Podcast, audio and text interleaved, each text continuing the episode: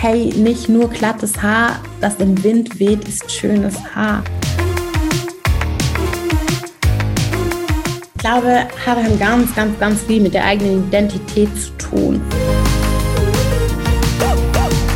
Also wenn du natürlich in Konzernen vorwiegend weise Mitarbeiter hast, dann wirst du diese Problematiken auch nicht sehen und erkennen. Start Me Up das Gründerinnenmagazin aus Wien auf Radio Radieschen. Jeden Montag von 10 bis 11. Alle Infos unter radio-radieschen.at. Einen wunderschönen guten Morgen. Ich bin Caroline Schmid. Eine passende Pflege für die Haare zu finden, das ist doch kein Problem, oder? Ich zum Beispiel müsste noch nicht einmal in einen Drogeriemarkt gehen.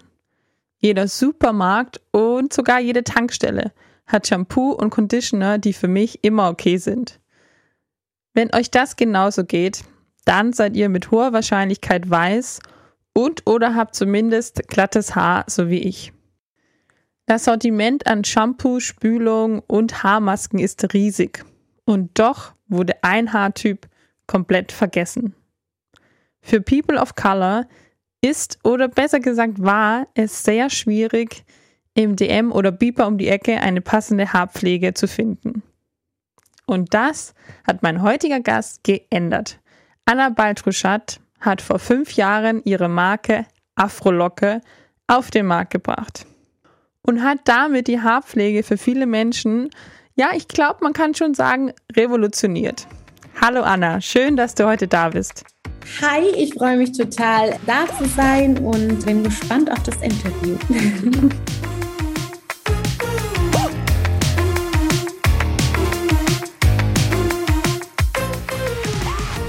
Ich finde den Namen sehr cool, Afrolocke. Wie bist du denn auf den gekommen? Stand der gleich oder hast du da lange überlegt? Ja, also für mich wäre super wichtig, dass die Produkte letztendlich ähm, nicht so viel Erklärungsbedarf haben und dass sie einfach für sich sprechen. Und der Name kam mir dann da ich überlegt hatte, okay, was würde ich googeln für mhm. meine eigene Haarpflege? Und dann war so Afrolocke und ich wusste, ja, das ist es. Also wir haben ganz lange überlegt. Also ich habe auch Freunde gefragt und in der Familie und ähm, bei diesem Begriff war es dann einfach klar, natürlich. Ja, und es ist natürlich auch ein stilles Statement irgendwo und das soll es auch sein. Wie kam es denn dazu, dass du deine eigene Haarpflege Routine entwickelt hast. Das ist ja was sehr Cooles und hatte ich jetzt zum Beispiel auch in der Sendung noch gar nie. Also begonnen hat es tatsächlich mit der Suche nach einem natürlichen und zertifizierten Produkt für meine Afrohaare im Handel. Ich war schon immer super frustriert darüber, dass meine Freundin mit glatten Haar eine Vielzahl an Produkten für ihre Haare haben. Und wenn ich dann mal ein gutes, natürliches Produkt gefunden habe im Afro-Shop, war es meist ausverkauft und der Weg einfach zu weit. Und ich habe mich dann begonnen zu fragen, es war sicherlich ein Prozess, warum wird mein Haartyp nicht analog von anderen Haartypen bedient? Ich bin in Deutschland geboren, sozialisiert worden. Wie verrückt, dass ein Haartyp bislang vergessen wurde oder nicht die Beachtung findet wie andere. Und ja, dann habe ich gedacht, wenn, wenn, wenn sich kein großer Konzern dem annimmt hier in Deutschland, dann gründe ich meine eigene Firma. Sehr gut. Das sind mir die liebsten GründerInnen, die sagen, es gibt es nicht, also mache ich selber. Ja. Sehr cool, sehr großen Respekt davon. Du musst mich leider sehr unterrichten. Was fehlt denn der Pflege, die zum Beispiel ich für mein Haar kaufen kann?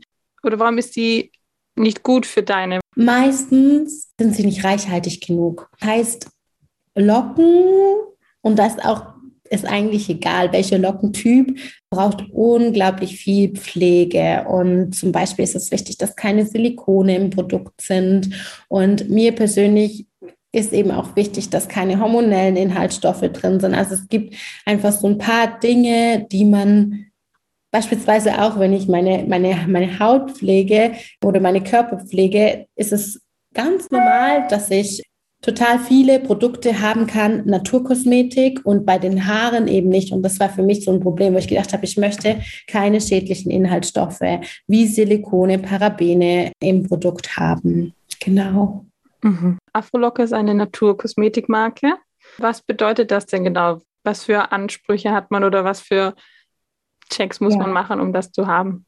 Für mich war es wichtig, dass wir ein Naturkosmetik-Siegel am Schluss tragen dürfen. Das heißt, ähm, es wird sorgfältig danach geguckt, welche pflanzlichen Rohstoffe dürfen verwendet werden oder auch die ökologische Verträglichkeit von einem Produkt ist super wichtig, aber letztendlich auch die Herstellungsverfahren oder auch die Abbaubarkeit von, von den Produkten spielt alles eine große Rolle. Und es wird auch einmal jährlich gecheckt, hey, welche Verpackungsmaterialien verwendet ihr? Könnt ihr da nochmal reduzieren oder vielleicht auch umsteigen auf recycelte Materialien? Und das ist dann, ja, so, das ist halt super wichtig. Und wir haben auch in jedem Produkt Produkt über 98 Prozent komplett natürliche Rohstoffe. Also das ist das genau, also es ist ein sehr, sehr strenges Siegel auch. Hattest du davor schon Erfahrung irgendwie in, in Rezepturen, in Kosmetik oder wie kommt man auf eine Rezeptur für ein Shampoo zum Beispiel? Ja, also tatsächlich gar nicht. Ich komme aus dem Personalmarketing und das war sicherlich die größte Hürde. Also wir haben zu Hause oder ich habe zu Hause begonnen, zu recherchieren im Internet, was tut den Haaren gut und ähm, was sollte man lieber rauslassen. Und dann ist es total cool. Heutzutage kannst du ja dann deine Do-it-yourself-Sachen bestellen. Und ähm, ich habe mir dann die Öle nach Hause bestellt und, und so ein bisschen probiert mit verschiedenen, mit Chia-Butter und habe dann aber schnell gemerkt, okay, wenn ich das wirklich professionell aufziehen möchte und es auch auf dem deutschen Markt oder nachher auch auf dem europäischen Markt vertreiben zu können, brauche ich Hilfe von einem Hersteller, der das, ja, der das tagtäglich macht und der mir die Rezepturen letztendlich auch finalisiert. Und an wen hast du dich da gewendet oder wie kann man sich das vorstellen? Ja, also zu Beginn stand ich wirklich vor einem Berg. Ich wusste nicht, okay, welche Rechtsform ist für uns die, für mich die richtige? Wie finde ich überhaupt einen Hersteller und habe mich dann an eine Gründungsberatung gewendet. Die gibt es eigentlich in jeder größeren Stadt, in jedem Bundesland in Deutschland und habe mit ihr zusammen einen Businessplan erstellt und tatsächlich auch wirklich jeden Schritt angeguckt. Und ja, es ist natürlich sehr viel Fleißarbeit. Also die nimmt einem letztendlich auch keine Gründungsberaterin ab. Ich glaube, das Wichtige ist, dass man wirklich im Herzen für die Idee und das Projekt brennt und da dran bleibt. Und für mich war zum Beispiel super wichtig, dass der Hersteller aus Deutschland kommt. Also, dass der Weg nah ist. Der ist jetzt im Großraum Stuttgart und dass wir irgendwo zusammen Rezepturen absprechen können, dass ich aber auch hinfahren kann. Und natürlich ist es auch wieder macht es auch wieder was mit der positiven CO2-Bilanz, weil natürlich die Produkte nicht so lange Wege haben. Du hast schon angesprochen, bei der Verpackung schaut ihr auch auf Nachhaltigkeit und generell habe ich das Gefühl, Nachhaltigkeit war von Anfang an ein wichtiges Thema. War das schwierig, nachhaltig zu sein, nachhaltig zu werden? Ja, absolut. Zum Beispiel wollte ich gerne von Beginn an, Shampoo und Spülung sind nicht in leichten Braunglas verpackt, sondern jetzt in RPT-Flaschen ist da für uns was ganz, ganz Großes, weil unsere Verpackung in Serie lange gar nicht so verfügbar war. Und natürlich ist es so, dass wir jetzt nicht 100.000 Flaschen vom Lieferanten abnehmen können auf einen Schlag und da irgendwo einen passenden Lieferanten zu finden, der mir sagt, hey, ich habe hier für euch recyceltes Plastik. Ja, es wird kein neues Plastik mehr verwendet für eine Afrolocke-Flasche. Ähm, das war ein langer Weg und das hätte ich nicht gedacht. Also, dass es so schwierig ist, ähm, Hersteller zu finden, die mir das in Serie herstellen. Ja. Bei euch steht auch drauf dermatologisch getestet. Und das kenne ich natürlich, diesen Begriff kenne ich aus der Werbung. Jetzt sage ich mal, ha, jetzt habe ich eben, wo ich nachfragen kann, was bedeutet eigentlich dermatologisch getestet und kann ich dem vertrauen? Also dermatologisch getestet ist jetzt vielleicht gar nicht so groß, wie es erstmal klingt. Das heißt, ähm, dass eben die Verträglichkeit durch Ärzte sichergestellt ist. Also es, gibt eine, eine, Testgruppe, die das Produkt dann quasi verwendet und dann wird festgestellt, ob es einen Ausschlag auslöst oder ähm, die Kopfhaut juckt, im schlimmsten Fall die Haare ausfallen und ähm, Diesen Test musst du aber nicht machen, war für uns aber klar, neben all den anderen hohen Auflagen, die wir uns selbst schon gesetzt haben, durch diese strenge Naturkosmetik-Siegel. Genau.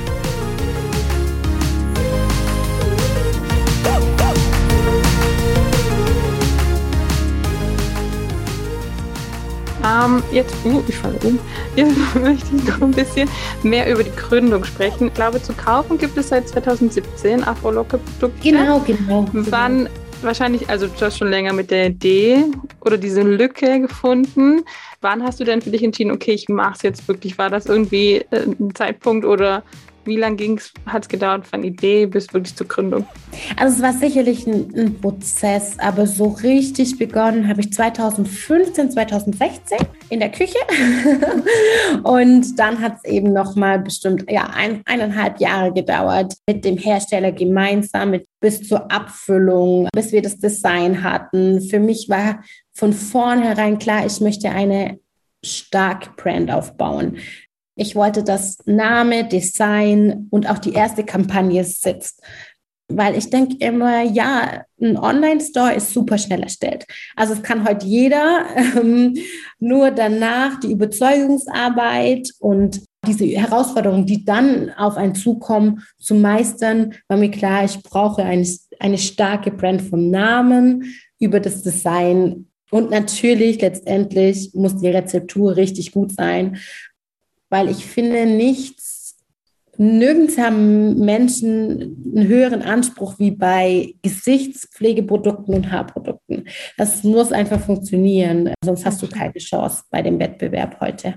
So oft ist es so, wenn man was Neues auf den Markt bringen möchte, gibt es viel Widerstand. Wie haben die Leute davon abgeraten oder hast du viele Leute überzeugen müssen von deiner Idee? Oder war das gleich so, ja, stimmt, super, los geht's? Meinst du vor allem privat oder im Business-Kontext dann später? Hauptsächlich im Business-Content, aber privat natürlich auch. Wie kam das bei, deiner, ja. bei deinem Umfeld an? Ja, zu Beginn war tatsächlich erstmal die Reaktion im Freundeskreis, wie das gibt's noch nicht. So ein bisschen, also meine Idee wurde nicht kleingeredet, aber sehr viel Überraschung war da, dass es tatsächlich keine Produkte für Afrohaare aus Deutschland gibt, die natürlich sind. Ähm, wir sind da tatsächlich Pioniere und auch das erste zertifizierte Naturkosmetik-Label. Und äh, habe dann aber ganz schnell oder hatte auch durchaus immer die Unterstützung, weil ich glaube, ohne geht's nicht, von Freunde und Familie und haben mich auch wirklich ermutigt und bestärkt darin, das dann selbst den Weg zu gehen.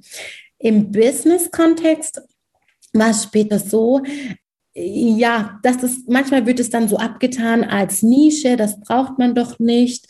Die Zielgruppe ist viel zu klein, ist sie aber nicht. Also wir merken das ja selber, wir, in wie vielen Stores wir jetzt sind, ja, wie unsere Marke auch angenommen wird. Im DM Online Store sind wir vertreten, beispielsweise auch in den Basic-Filialen in Wien, kann ich jetzt so sagen, es ist wirklich so. Also ich glaube, wir haben da, wir sind zur richtigen Zeit am richtigen Ort mit unserem Label. Wie war denn so die Antwort aus den, von deinen Kundinnen oder vielleicht so von anderen schwarzen Frauen? War das so, ah, endlich oder waren die sehr zögerlich? Doch, tatsächlich ja endlich.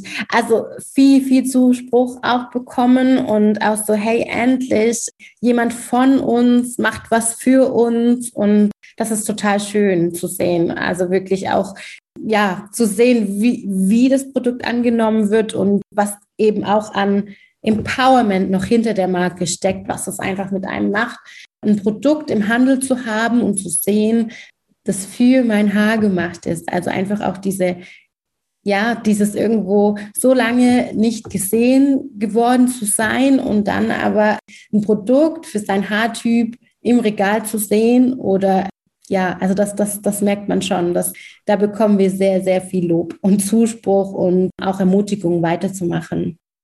Ich glaube, das ist ein wichtiger Punkt. Das war mir bis jetzt auch gar nicht so bewusst. Ich bin da so verwöhnt oder ja, auch ignorant, denn ich bin auf dem Dorf aufgewachsen, aber jeder Drogeriemarkt, jeder Müller hatte Haarpflege für mein Haar.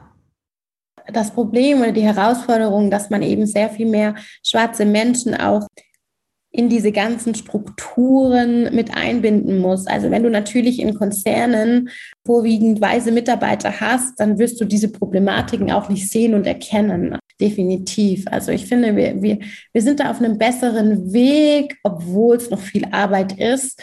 Aber heute ist es auch so, ich meine, als ich 13 war, konnte ich beispielsweise wusste ich nicht, wie pflege ich meine Haare, weil es gab YouTube oder das Internet an sich, Social Media in dieser Form nicht. Hätte meine Mutter verschiedene Bloggerinnen gekannt und heute ist, die Information einfach sehr viel leichter zugänglich. Das heißt, man bekommt auch mehr Zugang zu diesen Haarpflegeroutinen. Es gibt in Deutschland sehr viele Bloggerinnen, die sich dem Thema auch annehmen und ich glaube, da ist gemeinsam was Gutes am Wachsen. Bei euch auf der Homepage gibt es ja auch einen Blog. Ja. Wo man Tipps. War das die Idee dahinter, einfach das Wissen, das man sich angeeignet hat, weiterzugeben? Oder warum hast du gedacht, nicht nur Produkte, sondern ich möchte auch einen Blog? Ja, also ich finde, also Afrolocke soll natürlich für all das stehen. Also ich möchte mit, mit, mit meiner Marke zeigen und, und signalisieren, hey, nicht nur glattes Haar, das im Wind weht, ist schönes Haar. Ich möchte Haarpflegetipps geben, um zu zeigen, wie wende ich denn jetzt deine Produkte an und hey, am besten bitte niemals Afrohaar oder Locken im trockenen Zustand kämmen und am besten vorher einen Leave-In-Conditioner verwenden. Und all diese Dinge ähm, gehören für mich dazu, um, um, um eine starke Marke zu haben und eben auch diesen Mehrwert, diesen echten Mehrwert zu schaffen, weil Afrolocke sollte nie irgendeine Marketing-Idee sein, sondern ich glaube, das ist auch der Grund, warum es funktioniert, weil wir von vornherein gesagt haben, okay, die Produkte müssen funktionieren und wir können Tipps geben. Wir können aber auch sagen, okay, hey, jetzt hast du heute mal ein Do-it-yourself Rezeptur, die du bei dir in der Küche ausprobieren kannst. Und wir stellen Lockengeschichten vor, teilen andere Geschichten vom, wie, wie zum Beispiel ja, von, von der Be Bekämpfung kann man schon fast sagen, habe ich auch. Ich habe meine Locken, ich habe meine Haarstruktur bekämpft, chemisch. Ich wollte sie nicht haben, bis zu irgendwo diese, diese Selbstliebe auch für die Haare und genau.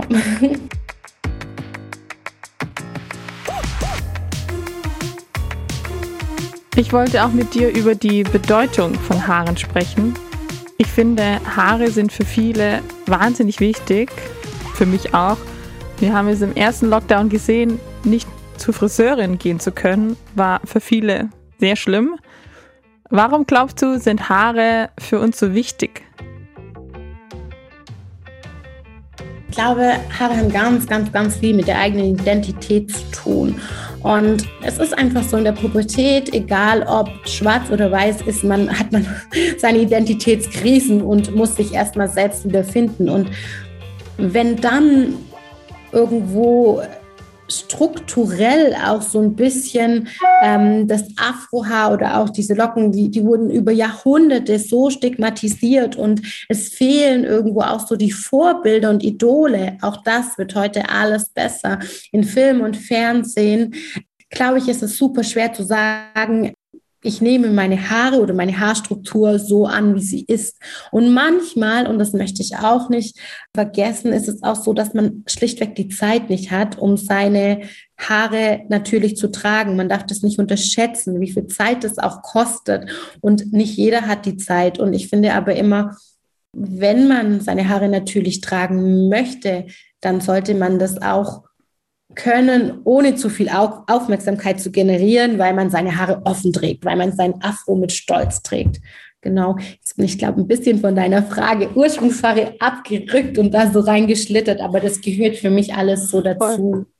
Nein, überhaupt, überhaupt nicht. Haare haben absolut was mit der eigenen Identität zu tun und mir geht es so, dass ich meine Haare unterschiedlich zeige, trage oder auch verstecke, je nach meiner eigenen Stimmung oder halt Verfassung. Ich habe aber das Privileg, dass ich mir keine großen Gedanken machen muss, wie andere auf meine Haare reagieren. Aber Haare von schwarzen Menschen werden von außen so politisiert. Solange hat einen Song darüber geschrieben, der heißt Don't Touch My Hair. Magst du mir erzählen, wie du das siehst? Ich glaube, dass das auch genau ein Hauptproblem ist, warum viele ja, schwarze Menschen ihre Haare vielleicht oftmals ähm, nicht offen tragen, sondern streng nach hinten gebunden oder im Dutt oder im Protective Style, ähm, also das heißt eine Flechtfrisur haben, weil es so viel Aufmerksamkeit generiert bei weißen Menschen. Und ich, ich weiß, hm, also ich selbst habe keine schlechten Erfahrungen mit meinen Haaren gemacht.